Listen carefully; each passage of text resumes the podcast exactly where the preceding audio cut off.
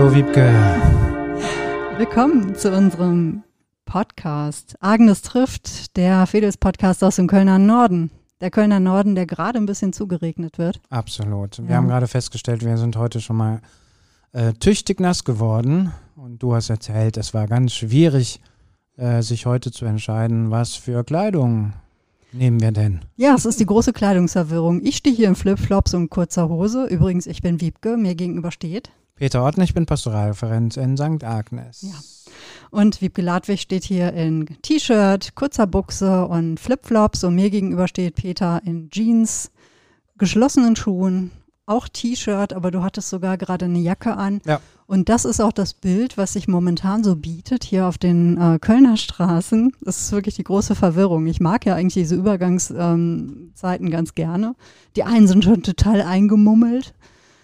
Und äh, gerade auch durch den Regen, ne, so richtig, man sieht wirklich nur noch so kleine Nasenspitzen aus diesen äh, Kapuzen rauskommen. Genau. Und ähm, andere laufen wirklich dann noch so in, in wirklich in ganz kurzen Hosen rum und mit kaum was an. Und dazwischen spielt sich gerade so das Leben hier ab.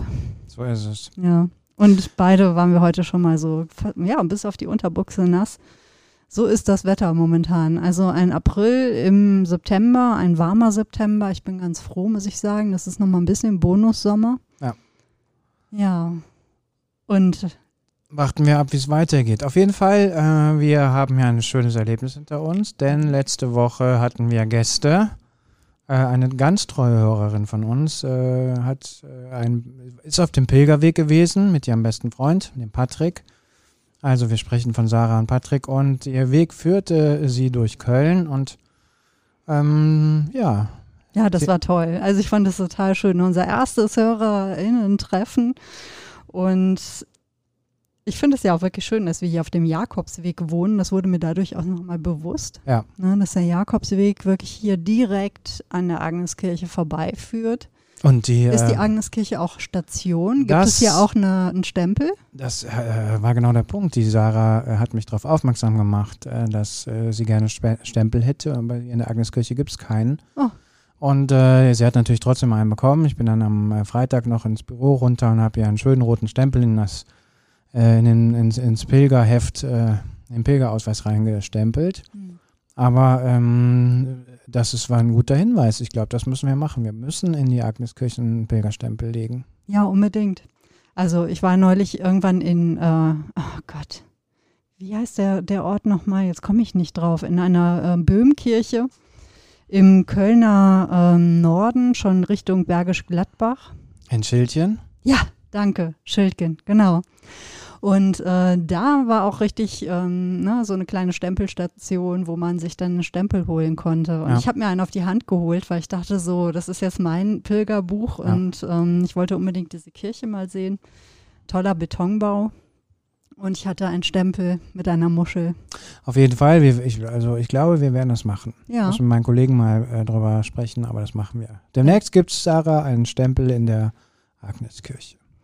Jemand kommt zu Besuch und es, etwas verändert sich. Und ähm, was auch passiert ist, wir haben also, wie ich finde, eine Art heiligen Moment miteinander gehabt, denn wir haben füreinander gekocht. Das ist richtig, ja. Und ums Kochen soll es ja heute gehen.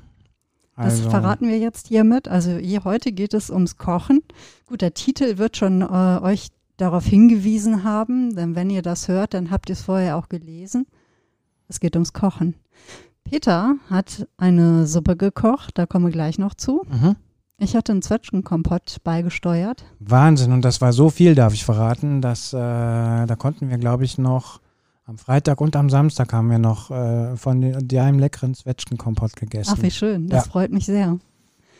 und ja. jetzt habe ich, fällt mir ein, ich habe die Tupperdose vergessen von Mutter. Stimmt. Herrgott, ich habe ja, wollte muss heute zu unserem äh, Aufnahmetermin Tupperdose von Frau Mutter mitbringen. Es liegt, es, sie liegt, steht oben parat. Mhm. Ich habe sie vergessen einzustecken. Ja, da wir vorhin noch von Herrgott. Sarah sprachen. Sarah wollte dich eigentlich heute noch darauf aufmerksam machen, dass du die Tupperdose mitbringen musst. Ja, denn die muss- Tupperdose gehört meiner Frau Mutter. Die hat wirklich einen ganzen Schrank voller, voll, voller Tupperdosen, denn wenn sie kocht, wir kommen ja, ne, wir sprechen ja heute über das Kochen, dann kocht sie immer für ein wirklich wie für ein Regiment.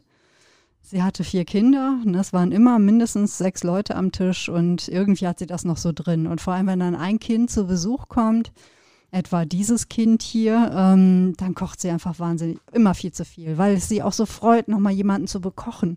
Ja. Und natürlich schleppt man dann Tupperdosen mit nach Hause. Aber ist das nicht äh, ein wichtiger Aspekt beim Kochen überhaupt? Für einen anderen Kochen? Also das ist zum Beispiel für mich eine Riesenmotivation. Und du hast das ja gesehen, bei uns in der Küche steht ein Riesentisch. Mhm. Und äh, wahrscheinlich hast du gedacht, sind die bescheuert? Warum brauchen die so einen Riesentisch? Aber ähm, uns war total klar, wenn wir äh, hier einziehen, äh, dann wird ein Riesentisch in die Küche, Küche gestellt. Und für mich ist das eine Riesenfreude, ähm, wieder Gäste zu haben. Jetzt auch nach Corona und für andere Menschen zu kochen. Ich hatte mich gar nicht gewundert. Eigentlich finde ich das immer sehr schön, wenn so ein langer Tisch in der Küche steht. Ohnehin Küchen, in denen man nicht sitzen kann, sind eigentlich fast keine Küchen. Ja, ne? Dann lieber einen Raum weniger oder so. Also für mich ist immer wichtig, so die Küche ist von jeher ist und war sie so der wichtigste Ort ähm, in einem Haus, in einer Wohnung. Ähm, man sitzt an der Herdstelle, man ist nah irgendwie an Nachschub, wenn man irgendwie was essen oder trinken möchte. Und es ist so gemütlich, weil in der Küche halt auch immer irgendwie sowas passiert. Das ist kein nicht so ein, also kein Raum, wo man sich so reinsetzt, wenn man irgendwie zu Besuch ist. Ich finde, in der Küche ist man natürlich Gast, aber man ist nicht so zu Besuch. In Sondern, der Küche wird ja, gearbeitet. Ja, genau. Und das finde ich immer sehr entspannt. Also ich sehe zum einen gerne Menschen kochen. Ähm, das mit dem Zusammenkochen ähm, finde ich schwierig. Machst du das gern? Ich bin gar kein Teamkocher. Also ich ähm, bin am liebsten allein in der Küche. Jetzt ist das bei uns äh, auch so, dass das häufig so ist. Ähm, und das finde ich total entspannend, weil ich mir alles selber planen, selber einteilen kann, weil ich, ähm, ja, es ist irgendwie mein Reich. Hört sich komisch an, aber ist so. Wir hatten mal eine mit Freunden über ein paar Jahre so, eine, so einen Koch. ja, Club kann, weiß ich gar nicht. Also, Also vorhin hast du ihn noch Gourmet, Gourmetverein oder Gourmetclub Gu- genannt. Gourmet-Club könnte das man klang sagen. irgendwie mal in der Ecke ähm, nobler. Ja, genau. Ja, ja. Also bleiben wir bei Gourmet Club. Ähm, das ist auch, äh, das stimmt auch, weil da war ein richtiger Koch dabei und es war ein Amateurkoch dabei, der aber, der könnte morgen ein Restaurant führen, weil er wirklich, der Alf, ähm, falls der uns zuhört, lieber Alf, ähm, ich erinnere mich immer noch wahnsinnig ähm, gern an deine Kochkünste. Also es waren wirklich richtig tolle Köche dabei, Köchinnen und Köche. Und wir haben uns einmal im Quartal ungefähr getroffen, hatten ein Thema festgelegt und jeder hat zu diesem Thema einen Gang gekocht. Das kannst du dir vorstellen, wenn du mit acht Leuten zusammen bist, äh, dann werden halt acht Gänge gekocht. Oh. Also oder Vorspeisen, Suppe, Salat, keine Ahnung. Also auf jeden Fall gibt es acht Gänge. Und da musst du ja Kondition haben. Also erstens, dass auch alles reinpasst und zweitens, das dauert einfach auch tierisch lange. Naja, klar, das kriegt man nicht mal eben in einer Stunde hin. So, Ne? und ich kann mich an eine Kochrunde erinnern, das ist jetzt schon was ziemlich lange her, da haben wir uns bei Alf getroffen und ich glaube, wir haben einfach uns verquatscht und viel zu spät angefangen mit dem Kochen und ähm, dann dreute es, dass der Hauptgang, also mir war irgendwann klar, wenn es in diesem Tempo weitergeht, dann werden wir um halb vier morgens den Hauptgang essen. So. weil es einfach nicht voranging. Ja. Also so, weil das Zubereiten und das Essen und das Quatschen und das Trinken, das braucht halt einfach Zeit und da konnte ich nicht mehr. Ich glaube, ich bin um eins, halb zwei bin ich einfach nach Hause gegangen, habe gesagt, Leute, das, das geht nicht mehr, ich kann nicht mehr, ich, ich muss mich gleich hier auf den Stuhl legen und schlafen. Ähm, genau, aber das sind auch, das sind irgendwie tolle Sachen, tolle Veranstaltungen. Man sitzt zusammen in der Küche oder ähm, im Esszimmer oder sonst wo und ähm, kann aber trotzdem zugucken, wie jemand anders. Ja, aber Kocht. erzähl mal kurz, habt ihr euch denn dann nochmal getroffen und Ja. weitergekocht? Ja, ja, Denn natürlich. Ja, ja. ich dachte gerade, ne, das Essen ist ja dann da. Das muss ja dann irgendwie auch, also ihr habt das dann, seid ihr in die Verlängerung Ich glaube, die anderen sind einfach da geblieben. Ich glaube, die haben Okay. weiter gegessen bis, äh, bis zum Frühstück oder so. Wow, ja. Genau. Und, ähm, Was für eine Geschichte. Da könnte man einen glatten Film draus machen. Ja. Mhm. Ja. Und wir haben aber dann die Regeln angepasst. Mhm. Ich glaube, wir haben dann irgendwie die äh, Gänge, äh, wir haben die gedeckelt. Mhm. Und dann haben sich Pärchen gebildet irgendwann und dann haben halt zwei zusammen einen Gang zubereitet. Und das war dann auch ähm, völlig ausreichend. Das Tolle bei solchen Veranstaltungen, die Hörerinnen und Hörer kennen das bestimmt auch, ich kenne schon auch viele Menschen, die sich zum Kochen treffen.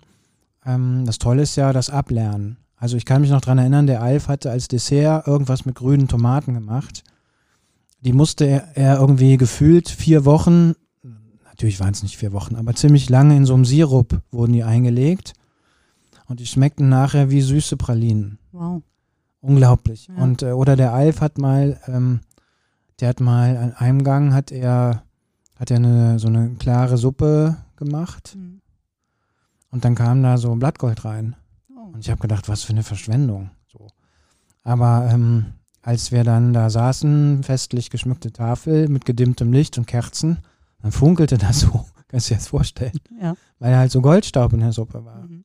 Und ähm, total verrückt. Also, das genieße ich schon, mhm. wenn man mit anderen Menschen zusammen kocht, äh, auf neue Ideen zu kommen. Trotzdem, zurück, deine Ausgangsfrage war ja, kochst du lieber allein oder im Team? Ich bin eigentlich ein totaler Alleinkocher. Und du? Ja, da verschlägt es mir glatt die Sprache. Ähm, mir geht es auch so. Ich bin eine bessere Köchin, wenn ich alleine koche. Ähm, ich finde das auch einfach unglaublich entspannend. Ne? Ich muss mich nicht erklären. Ähm, ich kann, ähm, da kommen wir sicherlich, wir kommen ja noch zu Rezepten. Ich koche ja meistens ohne Rezept. Das heißt, ich kann meinem, dem Geschmack, den ich so in mir habe, dem, dem koche ich ja dann so hinterher. Mhm. Ähm, und der entwickelt sich ja im Laufe des Kochens und dafür brauche ich dann irgendwie auch diese Konzentration. Ich höre dann schon oft Radio dazu, ein Podcast, ähm, ne, ein Hörbuch, irgendetwas. Eher ähm, so Features oder sowas, so Dokumentationen oder weiß der Himmel was. Mm, und trotzdem sind alle Sinne eigentlich so auf das Kochen ausgerichtet. Und äh, ich finde das dann schwierig, mit jemandem zusammen zu kochen, weil mich das dann irgendwie auch ablenkt. Und es macht mich dann auch mitunter verrückt, wenn ich etwas mache und äh, gleichzeitig ne, fummelt jemand am Topf rum und schmeckt hier und schmeckt da und kippt schon was rein. Man weiß nicht, was war es denn jetzt. Ne? Oder ja. ähm, man muss nochmal erklären, wann wird denn jetzt eigentlich was gebraucht, wie muss das jetzt geschnitten werden. Das ist alles ähm, Kommunikation, die in der Küche wichtig ist, vor allem wenn man kein eingespieltes Kochteam ist. Das ist anders, ne? wenn Arthur, mein haha, Mitbewohner, ähm, und ich, wenn wir zusammen kochen, wir sind inzwischen auch gut eingespielt. Das heißt, das ist auch vieles so ähm, selbsterklärend. Mhm. Das geht auch nicht bei allen Gerichten so, aber ähm, das ist dann, da kommen dann oftmals Rezepte ins Spiel, weil wir wohnen, äh, ne, wir sind eben, die eine kocht ohne Rezept, der andere kocht mit Rezept. Und ähm, das kann sich ergänzen. Manchmal entstehen auch so Stressmomente, Spannungsmomente, ne, weil ja. ich irgendwelche Sachen mache, die überhaupt nicht im Rezept stehen. Ja. Das bringt dann Menschen, die nach Rezept kochen, ähm, auch durcheinander. Ja. Und es ist so, ich habe wirklich auch schon sehr viel und auch gerne mit anderen Menschen gekocht, aber es ist immer so ein bisschen, ja, ich stehe dann immer wie immer unter Stress. Ich finde es aber schön, wenn ich zu Besuch bin bei ja. anderen, wenn ich dann einbezogen werde, so als Küchenhilfe. Okay. Ich finde es dann manchmal schwierig, wenn ich dann einfach nur so wie ne, so dabei sitze und ähm, nichts machen darf. Also ich fühle mich dann auch fast immer, ne, auch jetzt, als wir ähm, in der Küche, in eurer Küche saßen, ne, wo ich ja auch schon mal so unter Strom stand und dachte so, muss ich jetzt aufspringen und irgendwas machen? Mhm. Das finde ich ja gar nicht. Also ich kann auch, wenn ich woanders bin, habe ich auch kein Problem, äh, da einfach beizusitzen. Mhm. Ich erwarte das auch nie, wenn jemand zu äh, uns oder zu mir kommt, dass er irgendwie hilft. Gar nicht. Also ich finde, zum Kochen gehört immer auch also die Rückseite des Kochens, nämlich das Bewirten. Also ich finde, mhm äh, für jemand anderen etwas kochen. Das gehört für mich unbedingt zusammen. Also hm, das hast du gerade schon mal gesagt, ne? Also so, das ist ja. schon auch eine, ja, eine Bekundung von Fürsorge und genau. Zuwendung. Genau. Ne?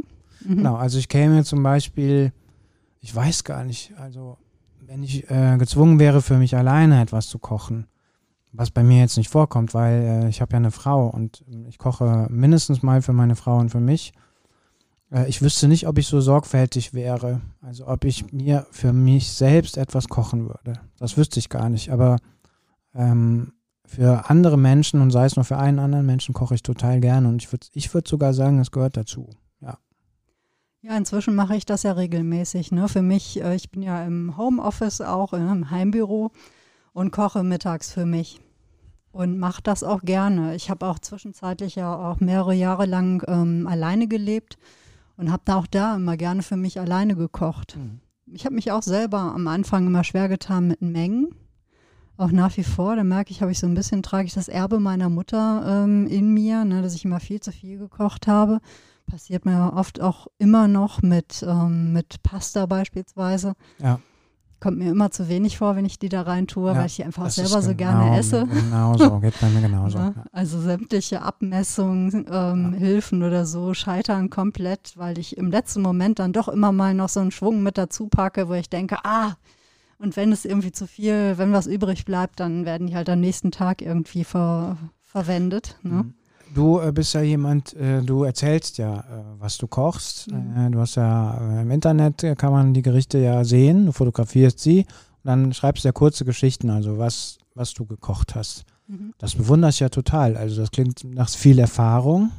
Also ich, mir kommt das immer sehr sicher vor, dass du dich mit den Lebensmitteln auskennst, dass du weißt, wie welches Gemüse, welches Gewürz schmeckt und mit wem, womit du es kombinieren kannst und so. Das bewundere ich schon total, muss ich sagen. Also, weil das hat so was Kunstvolles. Hm.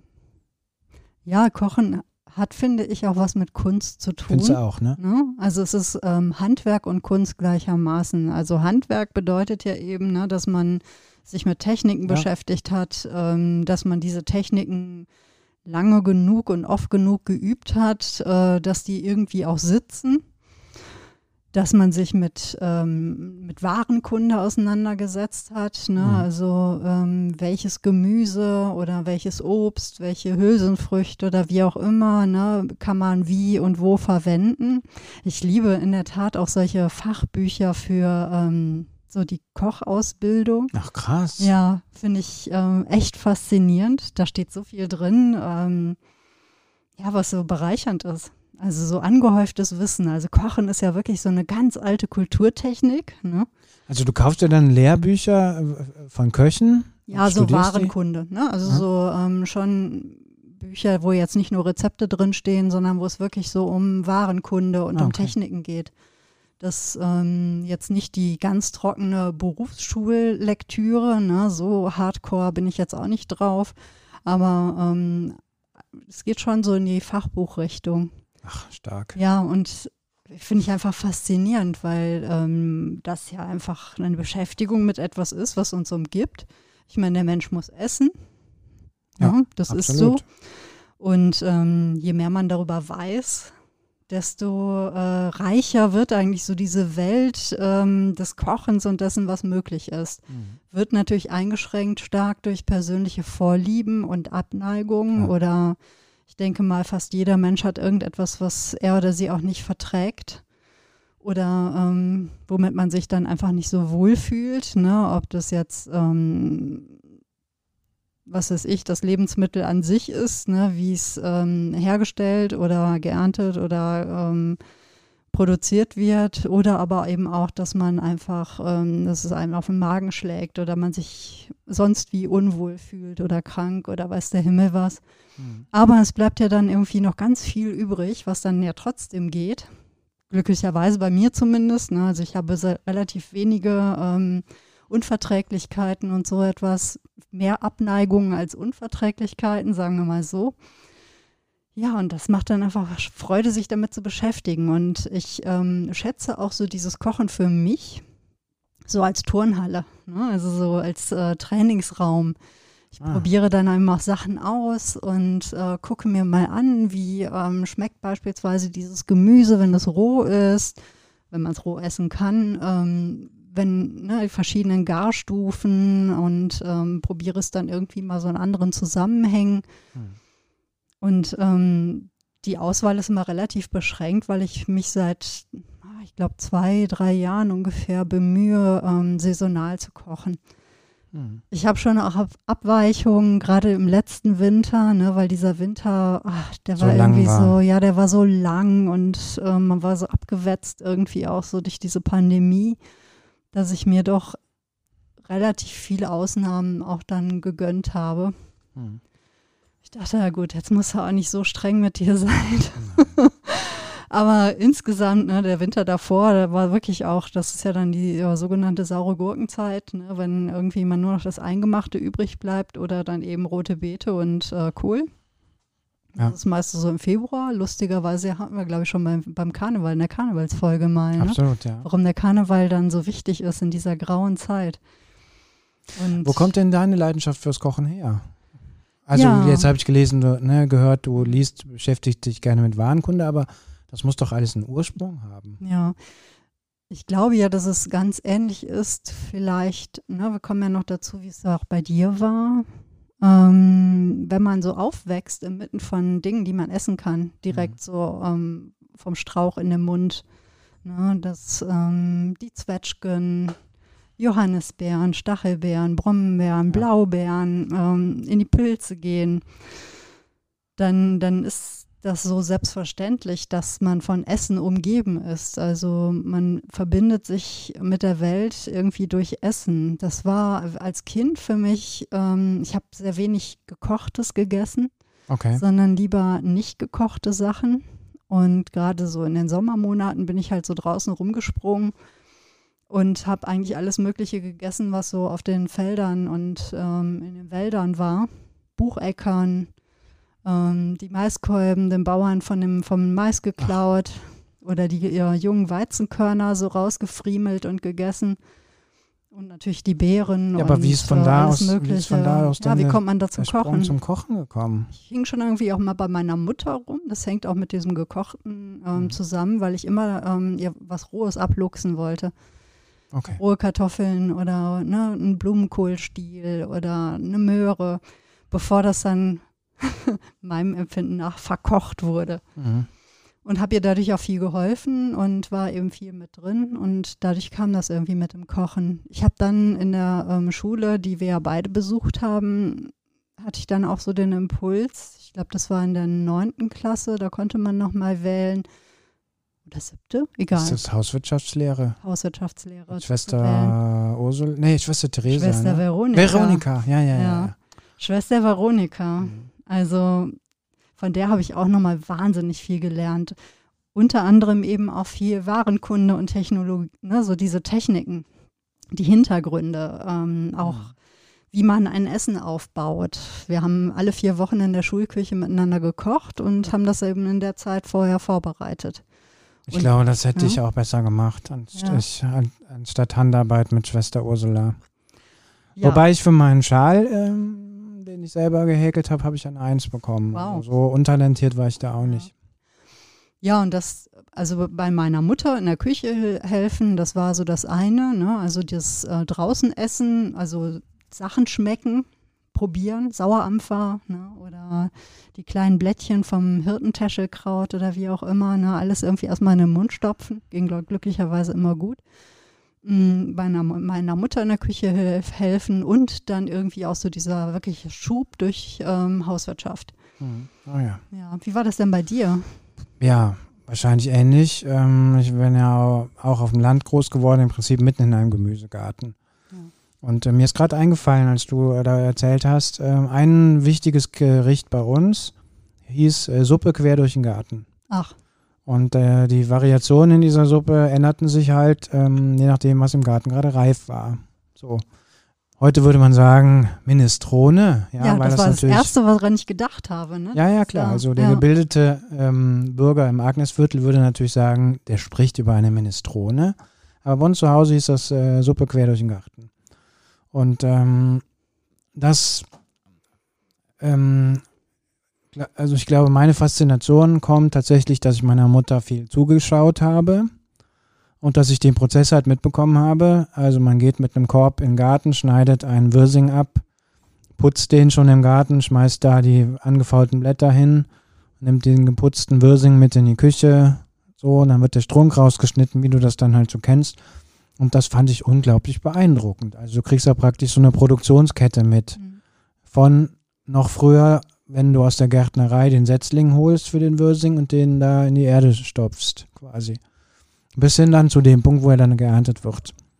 Und mich hat das unglaublich fasziniert, auch die Gerüche in der Küche. Jetzt war meine Mutter, Die hat jetzt irgendwie, da gab es zehn Gewürze, ein Essig, ein eine Öl, also ganz anders, als, als wir das heute so kennen. Mhm. Aber deswegen waren die Geschmäcke und die Düfte vielleicht sogar besonders einprägsam. Und ähm, ich kann mich halt noch an viele Gerichte erinnern, ähm, die ich auch schon mal versucht habe nachzukochen. Was zum Beispiel? Ja, zum Beispiel meine Mutter hat eine bestimmte ähm, Art von Bohnensuppe gekocht. Und zwar kamen da Kartoffeln rein, dann diese unglaublich leckeren Stangenbohnen. Die aber dann geschnitten, klein geschnitten waren.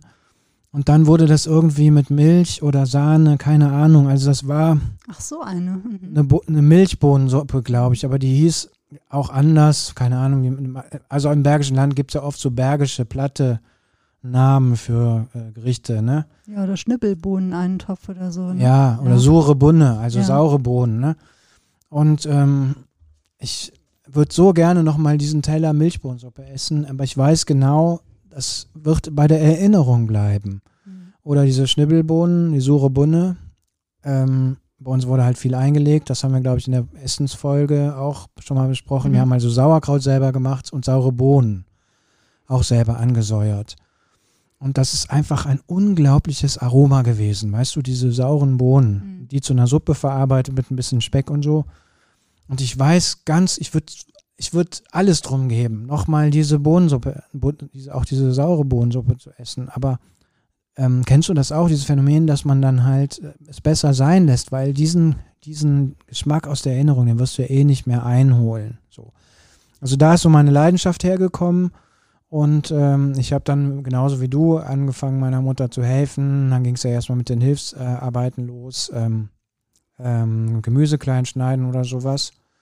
Und früher war durchaus bei uns jedenfalls, ich weiß nicht, wie das bei euch war, äh, gewisse Hilfsmittel in der Küche erlaubt. Also zum Beispiel so Tütensuppen. Mhm. Also habe ich jetzt bestimmt seit 35 Jahren nicht mehr gegessen, weil das ist ja ja, aber es war eine Zeit lang sehr üblich. Also Total. Also ich glaube auch, dass unsere Mütter in einer Generation waren, wo sie sehr dankbar waren Absolut. für diese Tütensuppen. Genau, ja. Die hatten viele Mäuler zu stopfen ja. und ähm, dann war das eine echte Hilfe. Und ich glaube, das Erste, was ich selber gekocht habe, war eine Tütensuppe. Ja. Äh, so, da muss man halt die Uhr stellen, dass das dann irgendwie sieben Minuten kocht. Ne? Und weißt du noch welche? Frühlingssuppe. Ah. Frühlingssuppe hieß die, also praktisch quer durch den Garten Suppe, aber für, keine Ahnung, also da war ja kaum Gemüse drin. So. Ich war meine, richtig regelrecht süchtig nach dieser Spargelcremesuppe. Ja. Und jetzt so aus heutiger Sicht, glaube ich, lag es wirklich an diesem Umami-Geschmack, ne? Diesen ja. herzhaften Geschmack. Ja. Ich war regelrecht süchtig danach, ja. Und mit der Suppe, also ne, das Frühlingssuppe aus der Tüte, das erste, was ich selber gekocht habe als Kind, mhm. am Herd mit einem Topf äh, aber es kam auch was Eigenes in diese Suppe, nämlich ein gequilltes Ei. Oh. Mhm. Oder zwei. Die wurden im Schüttelbecher aufgeschüttelt. Ah, ein Schüttelbecher gab es. Ja, mhm. und äh, dann in die kochende äh, Suppe ähm, quasi so reingestockt. Und das war so das eigene i-Tüpfelchen noch bei dieser Tütensuppe. Ja, so, das ist wahrscheinlich die Frühlingssuppe, das erste, was ich jemals äh, selber gekocht habe. Ja. ja. Und ähm, den Geschmack habe ich auch sofort auf der Zunge. Diese Frühlingssuppe. Denn die gab es bei uns zu Hause auch oft mit ähm, Tiefkühlerbsen drin. Ja, das war auch immer viel so Tiefkühl, ne? auf dem Land. Man hatte immer irgendwie die Gefriertruhe voll mit Total. Tiefkühlgemüse. Ja. Nun war es eben ein Unterschied ähm, zu euch. Hatten wir keinen Nutzgarten, also keinen Gemüsegarten. Was ich im Nachhinein sehr bedauere, weil ich das ganz aufregend fand. Als ich mal hier in Köln hatte ich mal drei Jahre so einen Mietacker. Ah. Ne, wo man, man kann hier ja so Stücke Acker mieten und da sind so 30 bis 40 ähm, Gemüse, Kräuter und Blumensorten drauf. Und da habe ich zum ersten Mal gesehen, wie etwa ein Wirsing heranwächst mhm. oder die Bohnen oder auch besonders beeindruckend Rosenkohl. Mhm. Ne, mit diesen äh, diese kleinen Kohlköpfchen wirklich so freundlich sortiert ähm, an diesem Stamm wachsen. Rosenkohl. Hör mal, da läuft bei mir jetzt schon das Wasser im Mund zusammen. Also selber. Ah, wir wollen ja noch über Rezepte sprechen. Aber bevor wir über Rezepte sprechen, ich wollte unbedingt noch wissen, was brauchst du unbedingt in der Küche für Geräte? Also was sind dein, hast du Lieblingsküchengeräte? Ja, ich dachte gerade, wie, wie lustig mit dem Schüttelbecher. Sowas habe ich nämlich gar nicht. Ich leider auch nicht mehr. Ja. Der ist Dabei äh, leider dachte ich gerade, als du das ja, so sagtest, dachte ich auch, wie praktisch. Total. Ja. Also ich habe oftmals schon mal so ein ähm, Schraubglas genommen, um da drin eine Vinaigrette oder so, so aufzuschütteln. Ja. Ja, ähm, Küchengeräte. Als allererstes fällt mir auf jeden Fall ein gutes Messer. Ah, absolut. Also, Traumhaft. Ja, Messer äh, ohnehin, also wir sind ein Haushalt von Me Messerfetischistinnen, also ein Messerfetischist und eine Messerfetischistin. Und deswegen haben wir sehr viele Messer. Toll. Ja.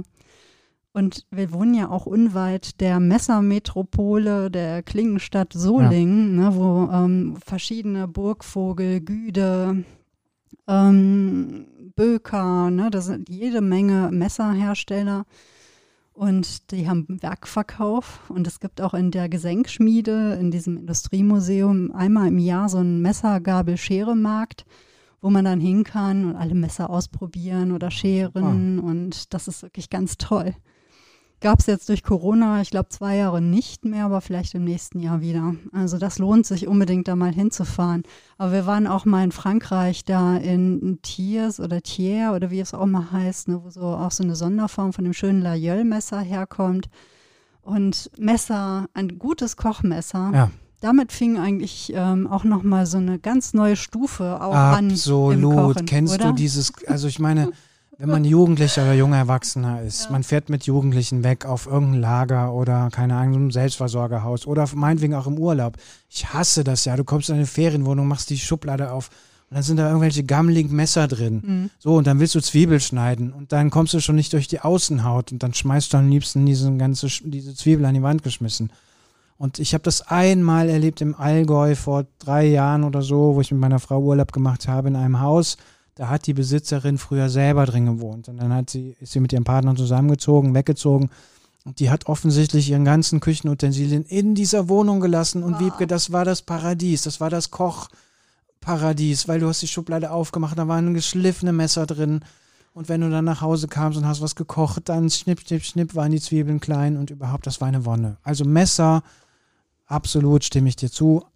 Man braucht grundsätzlich aber gute Geräte, die einem auch Spaß, also wo das Kochen auch Spaß macht und schnell von der Hand geht. Also, liebe Leute da draußen, ihr hättet wirklich dieses Gesicht von Peter, als er das jetzt erzählte. In der Stimme lag es schon. Er wäre hier wirklich fast in Tränen ausgebrochen, vor Ja. lauter Seligkeit im Total. Gedanken an Ja. dieses Ereignis. Ich habe das ehrlich gesagt auch noch nie in einer Ferienwohnung oder in einem Ferienhaus erlebt, dass es da ein vernünftiges Messer gab. Deswegen nehme ich meistens ein Messer mit, dass es ein vernünftiges Schneidbrett gab. Ja. Also auch Schneidbrett ist unglaublich wichtig und eine gute Pfanne. Oh. Diese Schrottdinger, diese äh, schie krummen, schiefen Schrottdinger, die man oft findet, ja, die nichts wiegen natürlich ähm, und deswegen ja auch völlig verbeult sind, wo das Öl sonst wohin fließt, aber nicht dahin, wo es hinfließen soll. Also Messer, Schneidbrett, Pfanne sind auf jeden Fall schon mal ganz wichtig. Ja. Ja. Und ich, ähm, Was äh, ist es noch?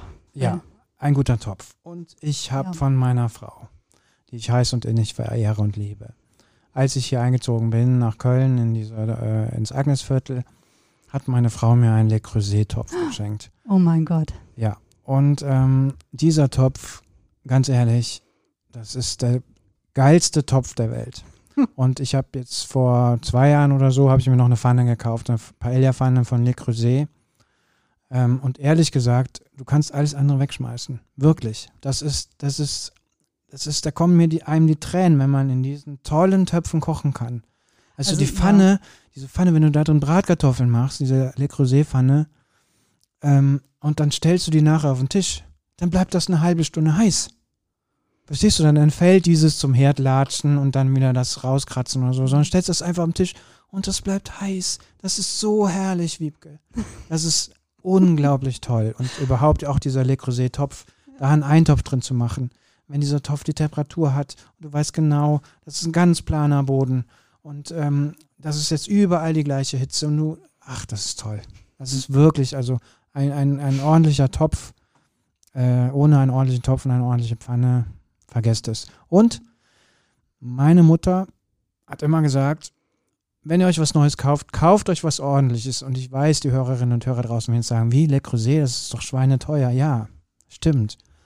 aber ich werde mir bis zu meinem Lebensende, bis mir die Hände abfallen und ich vor lauter Gicht nicht mehr kochen kann, werde ich mir keinen neuen Topf mehr kaufen müssen. Und ich werde diesen Topf sogar weiter vererben, Mhm. weil das einfach so grandios großartiges Material ist. Also wer sich jetzt fragt, was sind das denn eigentlich für Töpfe? Das sind so gusseiserne, also auch wirklich schwere Töpfe. Und ähm, ja, die überstehen alles. Ich glaube auch, dass die, die werden die Klimakatastrophe überstehen. Ja, Irgendwann wird die. Menschheit weg sein, aber die Töpfe, die wird es noch geben. Ja. Und einen ähnlichen Topf haben wir, der war ein Verlobungsgeschenk ähm, der Eltern von Arthur. Ah, toll. Hat er mit in die Ehe gebracht sozusagen. Das ist unser Schmortopf.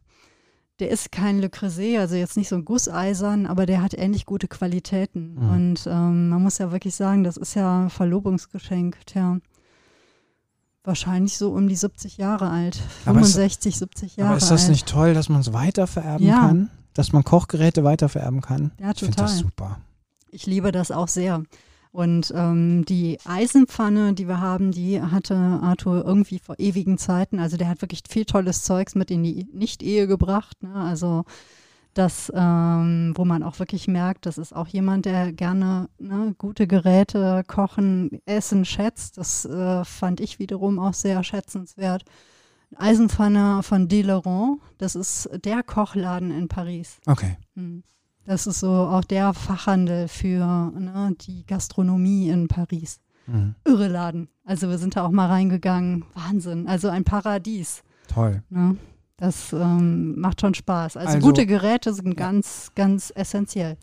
Ohne wird Kochen einfach schwierig. Das merke ich immer wieder, wenn ich irgendwo mal woanders kochen soll und die Erwartungen dann entweder, ne, die Erwartungen da, wo ich koche, ähm, sind sehr groß. Und dann stehe ich da und denke, hm, aber ohne vernünftiges Messer, deswegen nie ohne Messer verreisen und sei es irgendwie ein schön geschliffenes Ja. ähm, Taschenmesser. Wir haben ja übrigens hier auch im Viertel oder im Nachbarviertel einen fantastischen Messerschleifer und Messerladen. Verlinken wir auch mal für, für die, die es wissen wollen. Ja, und äh, dann ist es so, dann hat man auch vielleicht einen Herd. Das muss ich sagen, ist möglicherweise auch noch mal etwas, ähm, warum ich aus dieser Wohnung wahrscheinlich nie wieder ausziehen Weil ihr einen. Gasherd habt. Ja. Ah. ja, Gas, Gasanschluss. Und das ist der erste Gasherd in meinem Leben, den ich damals gekauft habe, als ich in die Wohnung eingezogen bin. Ein ähm, italienischer Gasherd, den ich einfach auch einfach schön finde. Und dann, ähm, ja, da war es vorbei. Ich kannte vorher auch nur von zu Hause aus und so, so Ceran-Kochfelder, ne? Finde ich echt so eine typisch deutsche Angelegenheit, wo es nicht ums Kochen geht, sondern ums Saubermachen. Mhm. Ne? Also wir haben auch so ein Ceranfeld, Ja. ähm, weil wir haben keinen Gasdingsanschluss und so. Ähm, mir ist das egal. Also der ist, glaube ich, inzwischen auch schon ziemlich ru- runtergerockt, weil ähm, ich gehe da auch, also ich rubbel das sauber und gehe da mit so einem Schaber drüber und so weiter und so weiter. Ähm, ich, also, aber früher zu Hause hattet ihr doch bestimmt auch noch so einen Herd mit so richtigen Kochblatt. ja, hatten wir auch. Und wie ungeil das war, wenn die Mil- Milch übergekocht ist. Mhm. Boah, Hammer, oder? so, du hast dann die Koch, du hast dann eine Stunde an dieser Platte musstest du kochen, äh, musstest du schrubben und so Mhm. weiter und hast die Flecken doch nicht rausbekommen. Ja. Ja, naja. Ja, ja, und ich meine, es ist natürlich energetisch auch so eine Sache. Ja, ne? ich meine, Gas ist, machst du an, ist an, machst du aus, ist aus. Ja, Ja, das ist natürlich alles, was elektrisch ist, ähm, immer mit so ver- versetzten, muss man besser planen. Also ich merke das, wenn ich dann bei meiner Mutter bin und dann auf ihrem Ceran-Kochfeld äh, koche oder auch wenn ich auch woanders bin, ähm, dass ich dann irgendwie nochmal neu überlegen muss, was jetzt wie lange dauert, ne? Mhm. weil ich irgendwie so ähm, auf Gas geeicht bin. Mhm. Deswegen finde ich es ja auch mal schön, unterwegs zu kochen. Ne? Wenn ich zelten gehe, dann ähm, mit dem Gaskocher zu kochen, weil das funktioniert ja fast genauso. Das Ja? stimmt. Man hat dann möglicherweise nicht so die guten Töpfe und Pfannen mit. Ne? Meistens hat man ja die leichten Aluminiumsachen dann mit. Naja, aber du Aber- wirst ja unterwegs auch andere Gerichte kochen, ja, Ja. nicht äh, keine Paella machen oder Nee, sowieso nicht, weil ich ja keine Meerestiere Ah, okay. esse. Ja. Lieblingsgerichte. Peter, was ist dein Lieblingsgericht? Oder wir hatten ja schon das Lieblingsgericht von ne, in, damals bei dein, in der Küche deiner Mutter. Was kochst du am liebsten? Ganz ehrlich, ich koche am liebsten mit meinem Le Creuset-Topf. Mhm. Und weil ich einen Le Creuset-Topf habe, äh, koche ich folgerichtig sehr gerne Eintöpfe. Das hat aber auch was damit zu tun, oder Suppen, Suppen ein und Eintöpfe. Das hat aber auch etwas damit zu tun, weil ich glaube, ich ähm, da auch von zu Hause geprägt sind. Bei uns zu Hause kamen sehr, sehr häufig Suppen, Eintöpfe und sowas auf den Tisch. Ähm, auch wieder der Saison gemäß. Äh, bei uns wurde wahnsinnig viel Mangold angebaut und auch zu Eintöpfen verarbeitet oder halt Kohl in allen Varianten. Ja, dann diese quer durch den Gartensuppe mit allen möglichen Gemüsen, Kartoffeln und so weiter und so weiter. Also ich koche sehr, sehr gerne ähm, Eintöpfe und Suppen. Mhm. Ich koche aber auch sehr gerne Fisch. Mhm. Ähm, ich liebe das. Also ein Fisch, zum Beispiel ein Stück Lachs, ein gutes Stück Lachs vom Markt oder so, von der Unterseite anzuheizen ähm, und dann äh, kurz umzudrehen und dann sozusagen im Ofen nachziehen zu lassen. Das dann halt nachher, also mit ein bisschen Gewürzen und vielleicht einer Zitrone äh, dran und so. Und dann halt äh, den im Ofen so nachziehen zu lassen. Dann holt sie ihn raus und dann schmeckt er noch so stückig, ne? Also so, dass wirklich was im Mund hast, nicht verkocht ist und so. Also da muss ich gestehen, habe ich auch in den letzten Jahren viel dazugelernt. Also zum Beispiel bei uns zu Hause gab es da keinen Fisch. Wenn es Fisch gab. Klar, ich bin am katholischen äh, Gebiet aufgewachsen, freitags äh, Eier oder Fisch. Ähm, dann gab es halt diesen tiefgekühlten, viereckigen, äh, ich weiß ja, ich weiß gar nicht, wie man das nennt. Also Fischform.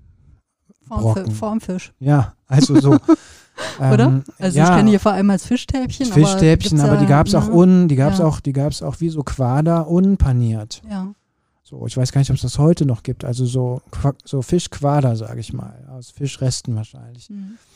Und ähm, wenn es ganz hoch kam, da gab es mal ein tiefgefrorenes Stück Lachs und ich hasse ja tiefgefrorene Stücke Lachs, weil wenn du die auftaust und brätst, dass die Kinder, die verkochen ja sofort, das wird ja sofort pampig.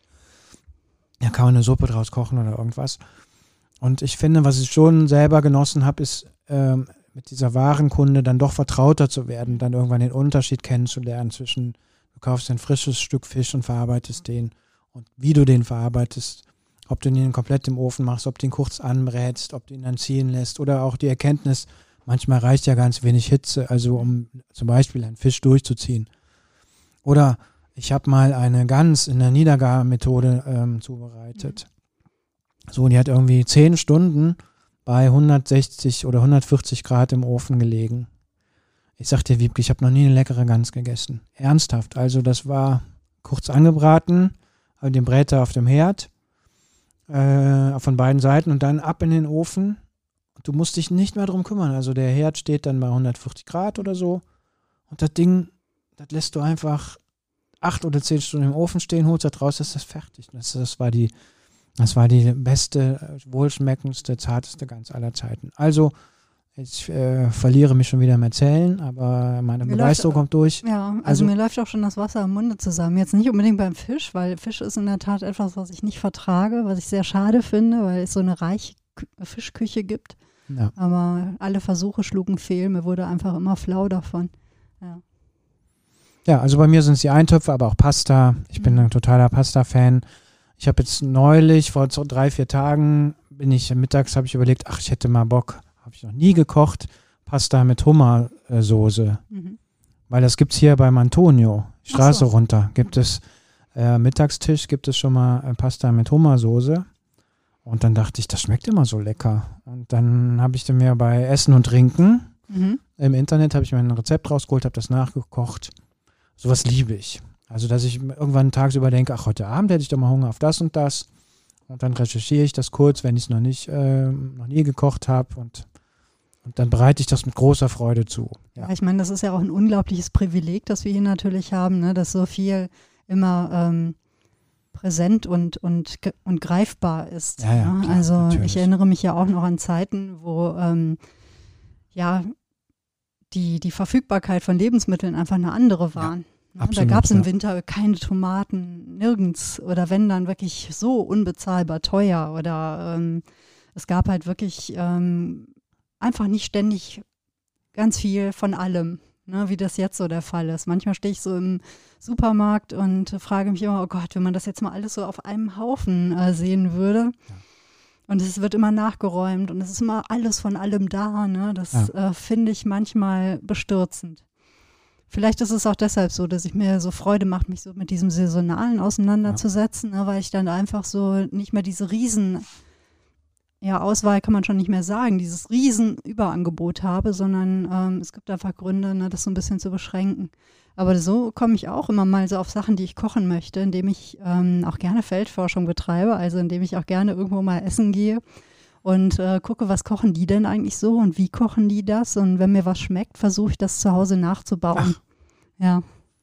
So bin ich dann mal auch zur Vietnamese vietnamesischen Küche gekommen oder habe angefangen, thailändische Sachen zu kochen. Mhm oder nordafrikanische Küche, ähm, ähm, so jüdische Küche, also ne, Sachen, die wo ich woanders gegessen habe und dachte, ah, irgendwie muss ich mal versuchen, das nachzubauen. Ich will wissen, wie das geht, wie ich diesen Geschmack hinbekomme. Ähm, was gerade finde ich bei der thailändischen und auch vietnamesischen Küche manchmal echt ähm, schwierig ist, so diese Gewürze so zueinander ja. zu fügen, dass es wirklich dann diesen Geschmack am ja. Ende ergibt.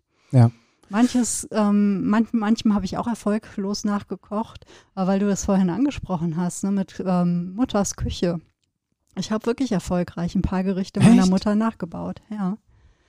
Und zwar ohne sie vorher zu fragen. Stielmus, ne, also Rübstiel. Ja. Ähm, viele zucken jetzt vielleicht hilflos mit den Schultern. Das ist ähm, ja, so eine Art ähm, ähm, Rübengewächs, also wie Rüben, aber ohne Rüben unten dran. Also es ist mehr so das Grün, was es vor allem so im Frühling und jetzt auch wieder gibt. Also wenn es so in den Herbst und Winter geht, ähm, schmeckt so ein bisschen säuerlich, leicht kohlig. Und es gibt es vor allem in Rheinland und Westfalen. Und das Klassische ist einfach dann Stielmus, ne? also ein Eintopf aus diesem gehackten äh, Rübstiel mit Kartoffeln so untereinander und dann Mettwurst da rein. Mhm. Oder auch ohne Mettwurst. Und das hatte ich erfolgreich nachgekocht, als es das mal hier auf dem Ö Ökomarkt beim Biohof gab. Und ich dachte so, Gott. Jetzt oder nie? Rübstiel. und Kohlrouladen. Also ich dachte ja immer, Kohlrouladen sei so eine hohe Kunst oder ne, das würde ich nie erreichen. Und ich habe sie dann irgendwann mal nachgebaut, äh, so Wirsing, Kohlrouladen. Hoppla, jetzt ähm, gestikuliere ich so rum, dass ich hier fast das Mikro ähm, wegschleudere. Ja, du ja. merkst, wie uns das Thema anpackt. Ja, und es hat funktioniert. Absolut. Hat funktioniert. Geheimzutat übrigens in der Soße. Fällt jetzt nicht tot um. Maggi. ah, okay. Ja, das war nicht das, was meine Mutter immer zum Würzen benutzt. Und das hast du rausgeschmeckt, ohne deine Mutter zu fragen, oder? Nee, das wusste ich. Das wusstest du, okay. Das wusste ich. Ja. Wiebke. Ja. Mit dem Blick auf die Uhr. Wir müssen nämlich noch auf ein Thema kommen. Ah.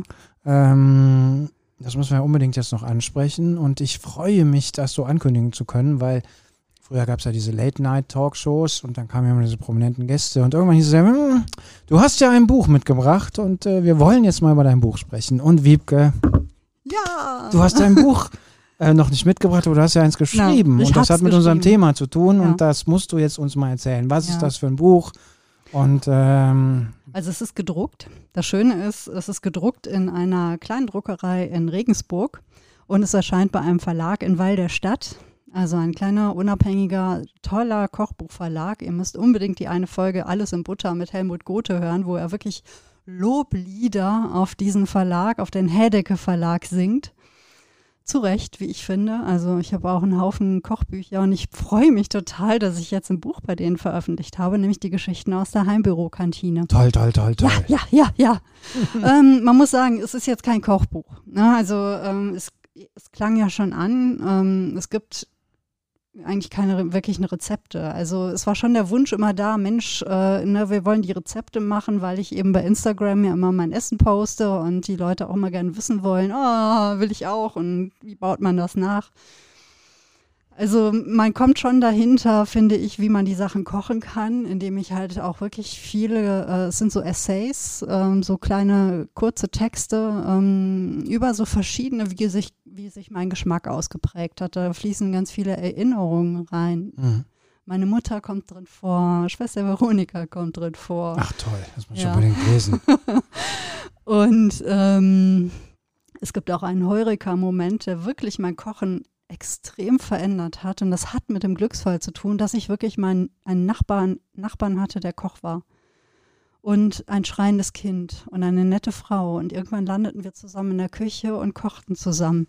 Steht alles im Buch ein. Man, du machst mich extrem neugierig. Wann kommt es raus? Und ähm, es, er, es, erscheint nächste Woche. Also es ist gedruckt, es ist, äh, ne, es gibt es wirklich schon physisch, noch nicht hier bei mir. Es ist halt noch im Verlag und ich fahre morgen mit dem Fahrrad los und werde zum Verlag fahren und Verrückt. es dort in die Hände, ja, und dort erstmals in die Hände nehmen.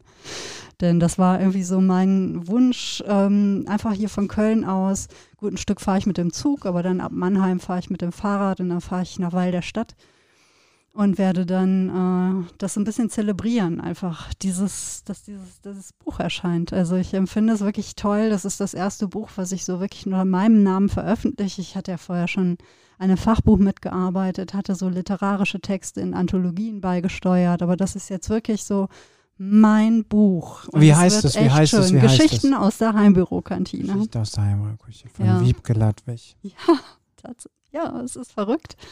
Und ähm, äh, ja, ich bin einfach natürlich total gespannt, wie dieses ähm, wirklich mit viel Glückseligkeit äh, geschriebene Buch ähm, da draußen ankommen wird, denn es hat mir einfach echt echt viel Spaß gemacht. Das war aber einfach auch so schön, weil ich eine super Lektorin äh, habe oder hatte und äh, die Simone Graf, ähm, die aus wirklich Sachen, Sachen aus mir rausgekitzelt hat ne, und die mich auch dazu gebracht hat, mir Zeit für die Texte zu nehmen.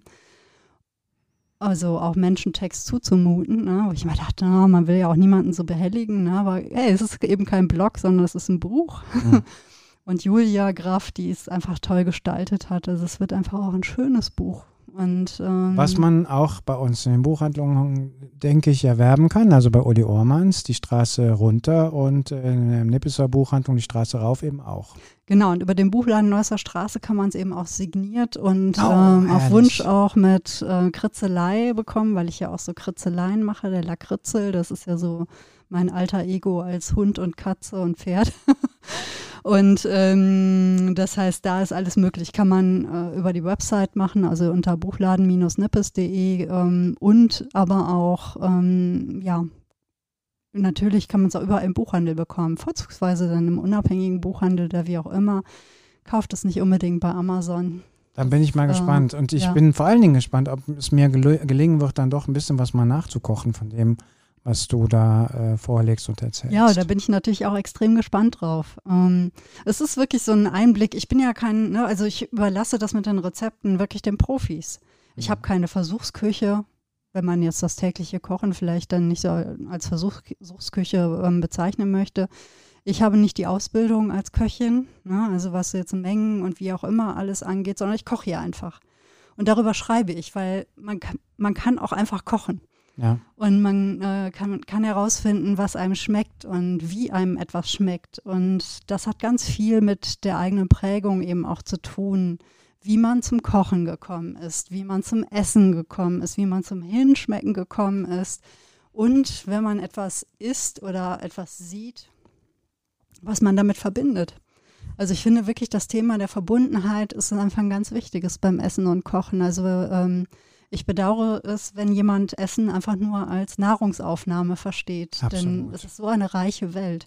Und deswegen, liebe Hörerinnen und Hörer, ja. wenn wir jetzt äh, zum Ende kommen, dann schmeißt eure Radio bzw. euer Handy, wo auch immer ihr uns hört, an die Seite, eilt zum Herd und fangt ah. einfach an zu kochen ja. und dann erzählt uns eure Kochgeschichten, denn wir sind total neugierig darauf, was ihr kocht, wie ihr kocht, mit wem ihr kocht. Schreibt es uns Erzählt es uns und das könnt ihr machen, nämlich wie?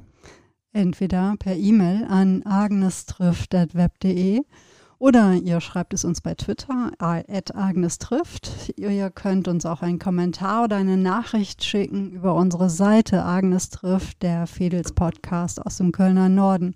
Oder ihr schreibt es Peter Otten oder Wiebke Ladwig. Oder ihr quatscht uns auf der Straße an. Ihr quatscht uns auf der Straße an. Also alles ist möglich, mehr oder weniger. Und ja, unter Hashtag Heimbürokantine könnt ihr also ab morgen bei Twitter und bei Instagram verfolgen, wie ich mit dem Fahrrad nach Walderstadt fahre. Ein bisschen was an Heimbürokantine in der Zeltküche ähm, zelebriere. Ja, Und dann sprechen wir uns wieder, Peter. Ich freue mich. Ich freue mich auch. Ja. Bis dahin alles Gute, euch allen da draußen einen schönen Abend. Dir auch. Dir auch, Peter. Bis bald.